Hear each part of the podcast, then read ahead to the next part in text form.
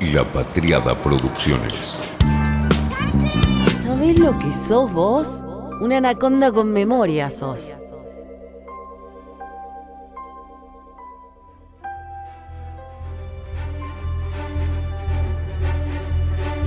Si hubiera que imaginarse las internas fuera de tiempo y contexto, podrías pensar en una de esas escenas de películas en los que hombres y mujeres se agarran a botellazos, se lanzan objetos desde un rincón a otro del salón.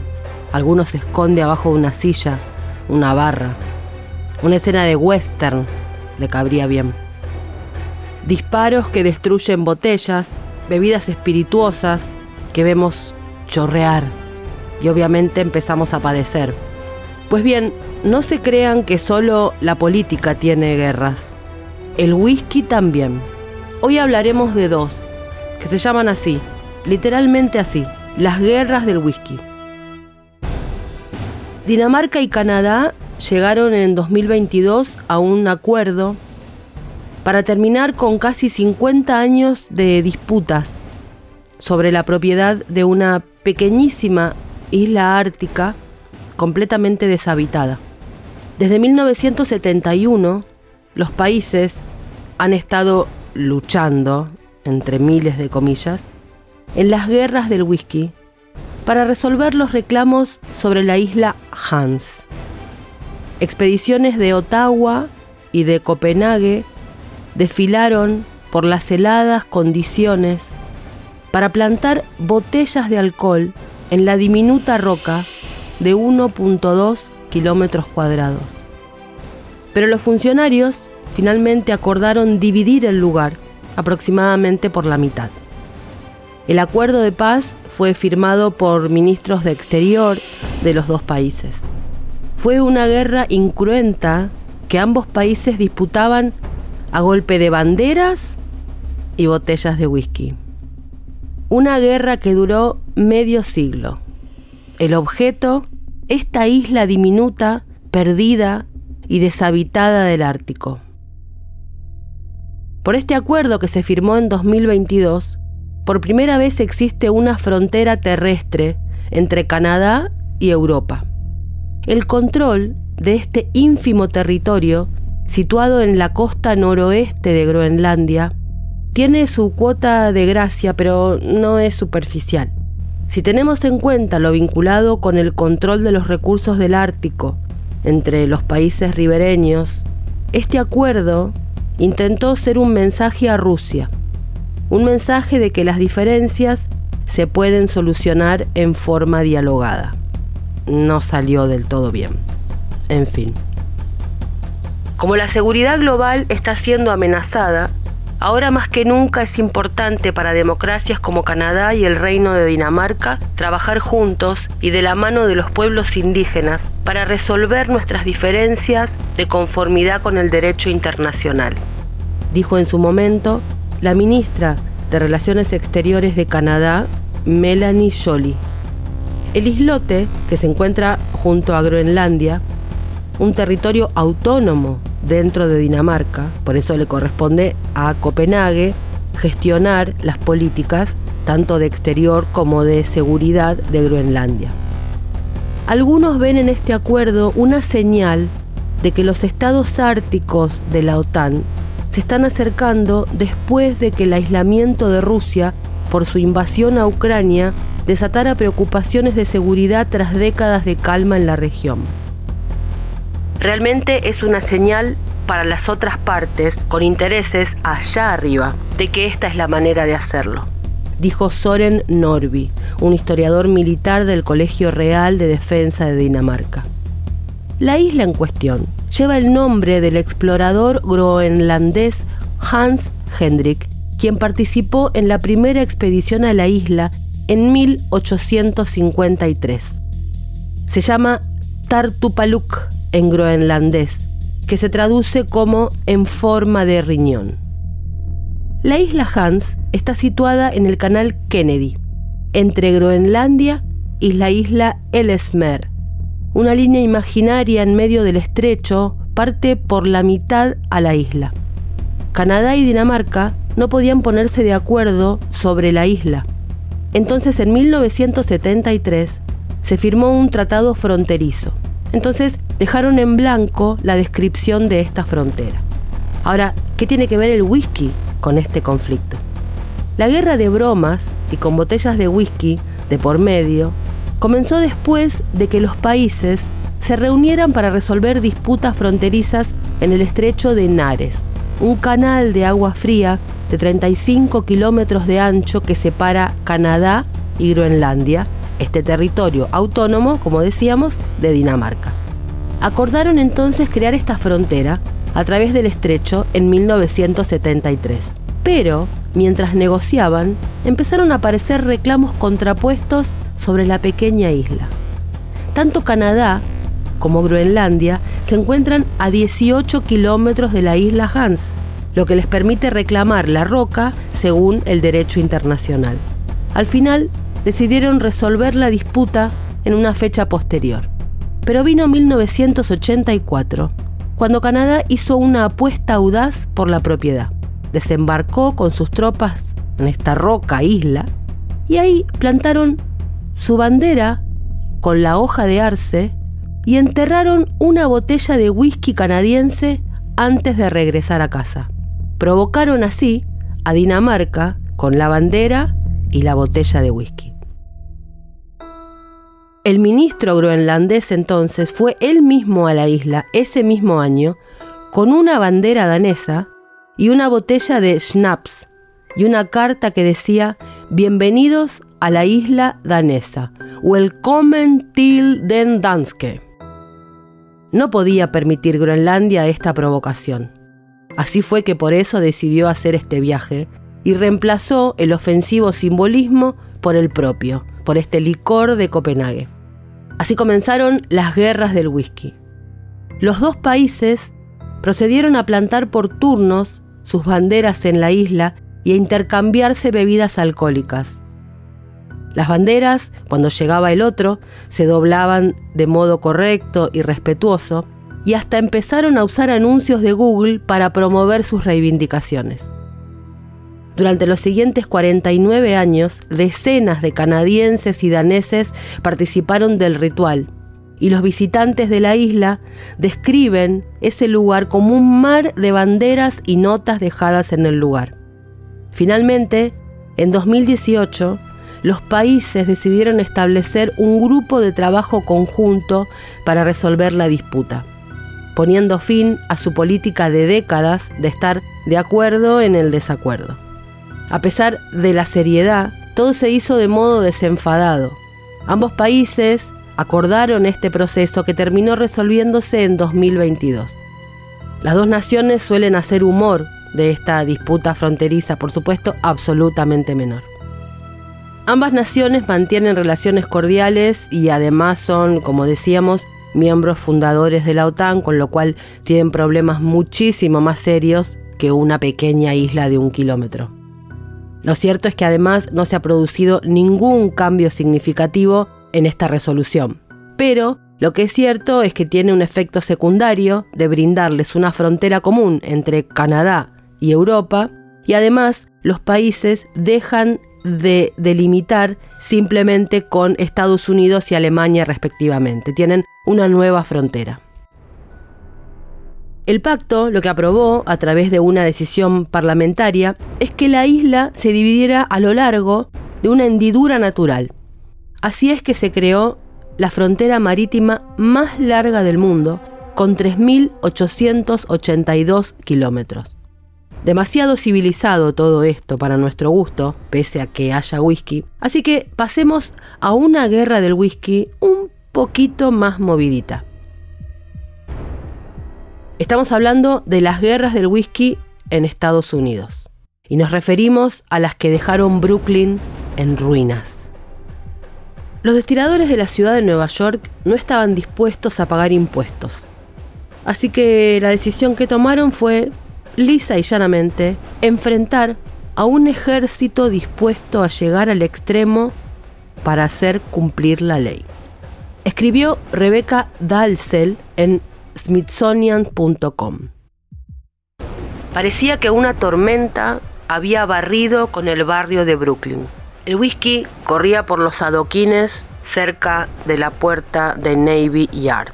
Los callejones sembrados de roca, carbón, trozos de madera, la melaza pegada a las calles y el aire apestaba a puré amargo. Los restos de unas 20 destilerías ilegales en ruinas, para que todos lo vieran, para que vean cómo esta producción quedó en una fiesta a medio terminar. No fue un huracán, no fue una explosión industrial, fue la redada ordenada por la mesa recién conformada, la de cobro de impuestos internos, la institución precursora de la IRS.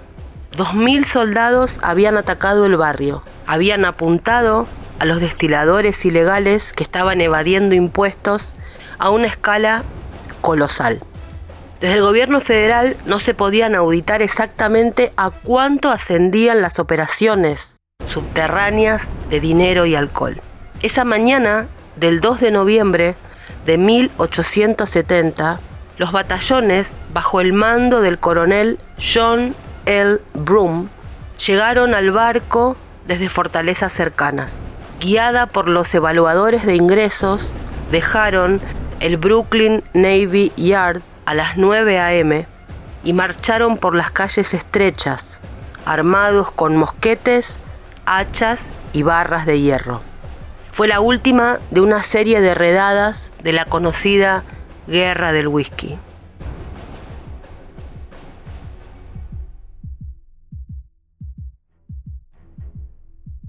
La destilación clandestina se había extendido tanto y las bandas eran tan violentas que los funcionarios de la administración y los policías necesitaban ayuda militar. Una de las primeras batallas se produjo en octubre de 1869, cuando 100 veteranos del ejército llevaron adelante una pelea a cuchillo y puño en un callejón. El éxito llevó al presidente Ulysses Grant a autorizar incursiones más contundentes, utilizando el ejército y la marina, si acaso era necesario.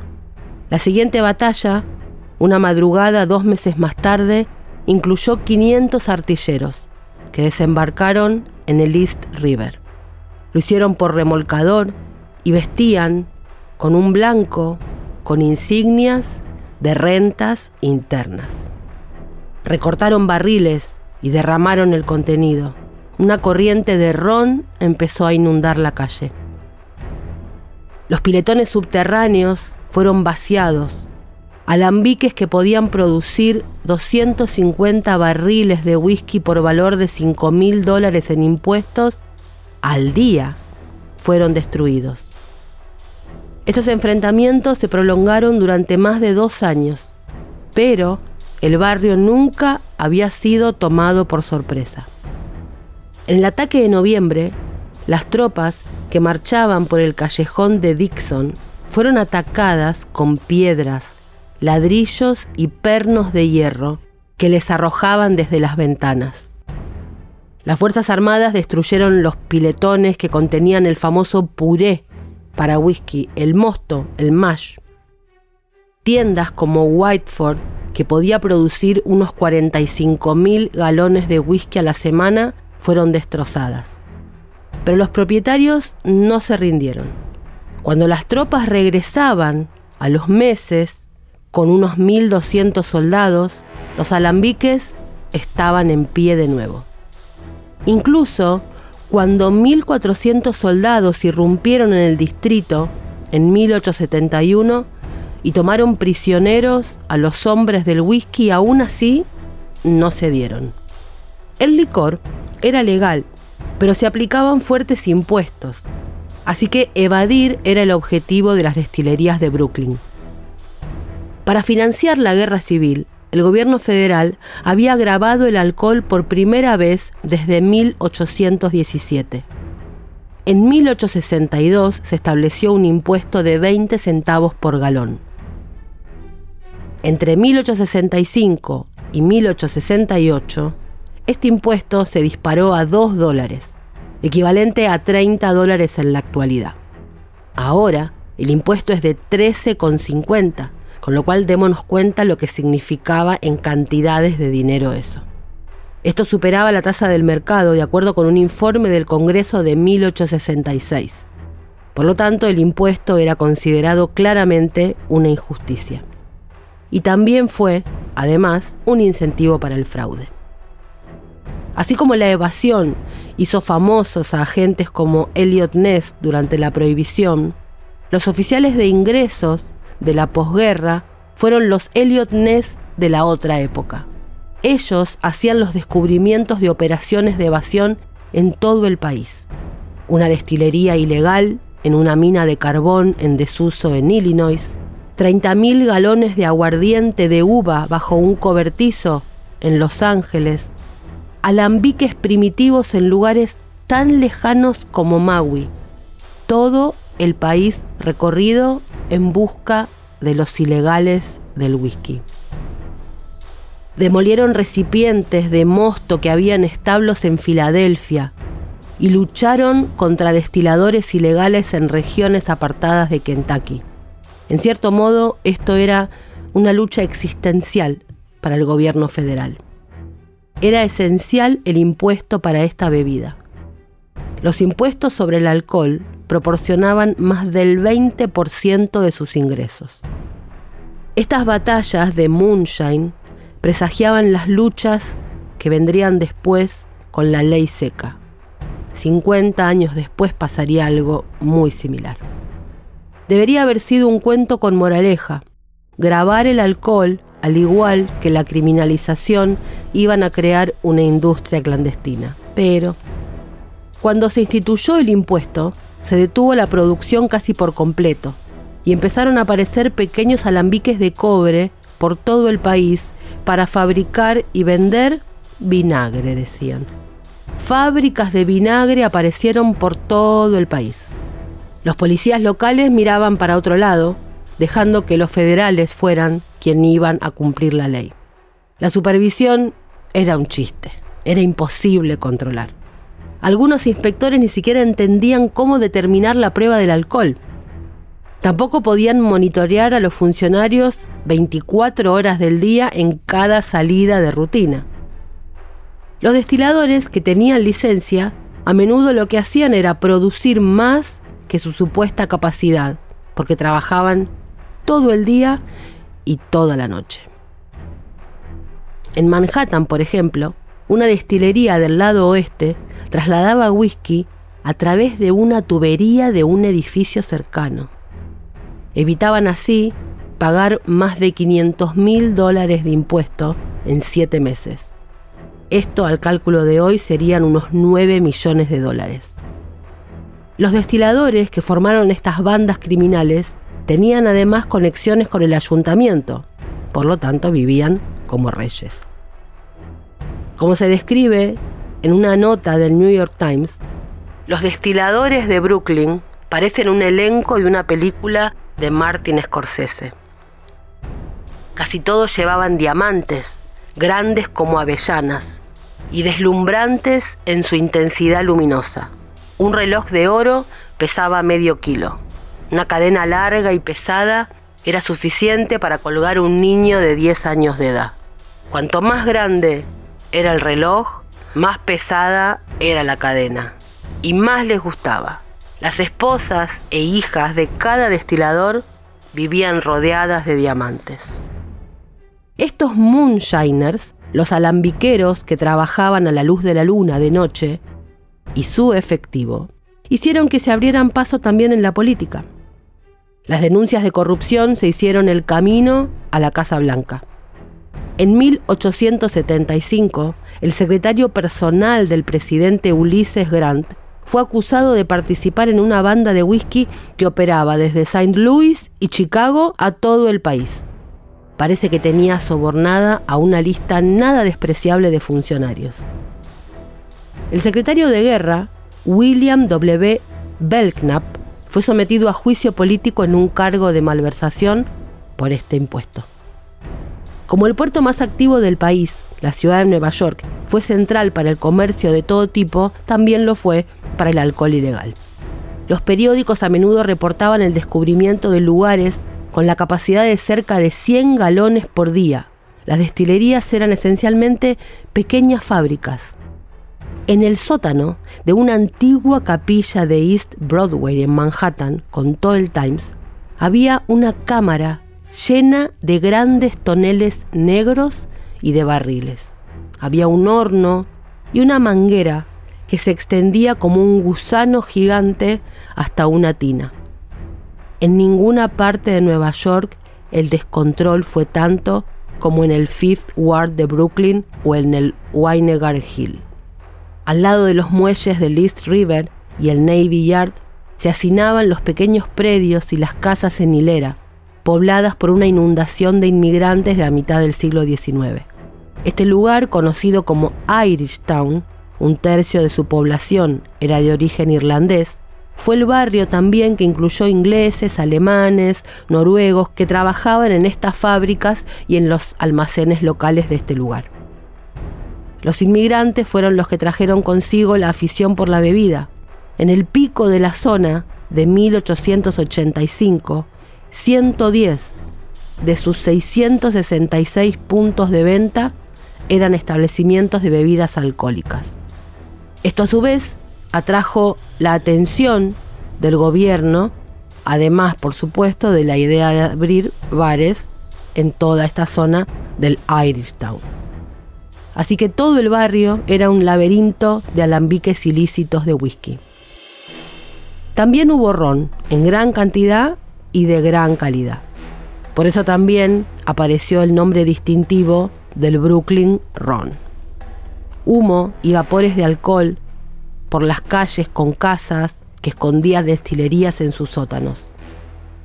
Los distillers jugando al gato y al ratón con los inspectores y raramente capturados por el sistema de espías que habían creado.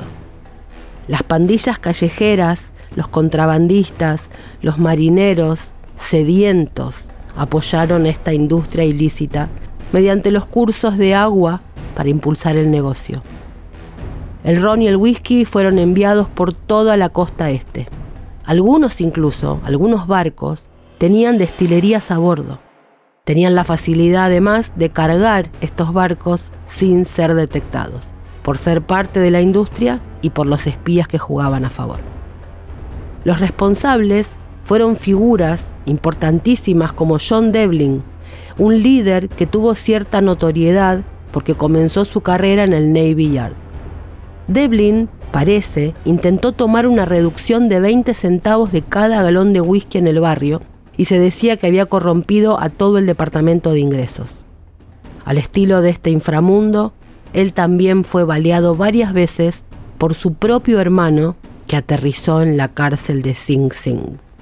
En un juicio, seguido muy de cerca, que ocurrió en 1868, Devlin fue acusado de dirigir una destilería sin licencia y defraudar al gobierno en más de 700 mil dólares en seis meses. Él afirmó que efectivamente había presentado su licencia y había pagado los 100 dólares, pero que el oficial a cargo del trámite lo había ignorado. Entonces Devlin lo que dijo fue, no debía ser considerado responsable yo, porque la falta de cuidado fue de los otros. Devlin terminó siendo multado por un ridículo monto de 500 dólares y fue acusado a dos años de prisión. Se dijo que era como que si un hombre robara un millón de dólares pero que fuese acusado por no pagar el billete del ferry. El juicio había tenido la intención de servir de ejemplo a los destiladores. Pues no. Después de un año en la penitenciaría de Albany, Devlin fue indultado por el presidente Andrew Johnson. El anillo de Irish Town fue suprimido solo después de que un funcionario de los ingresos se disparó a mismo, y esto avivó la indignación pública y la acción del gobierno fue más fuerte. Después de un ataque definitivo vino el aplastamiento y la industria de la destilación fue demolida en gran parte. En estos días el barrio es mucho más tranquilo, pero el whisky regresó allí en 2012 con la llegada de la King's Distillery. Ahí hacen bourbon de maíz orgánico. Kings County Distillery es la destilería de whisky más antigua, más grande y de primer nivel en la ciudad de Nueva York. La primera desde la prohibición. Fue fundada en 2010. Kings County elabora bourbon de centeno y otros whiskies hechos a mano en el Paymaster Building de 123 años de antigüedad en el Brooklyn Navy Yard. Fue una realización de La Patriada Producciones.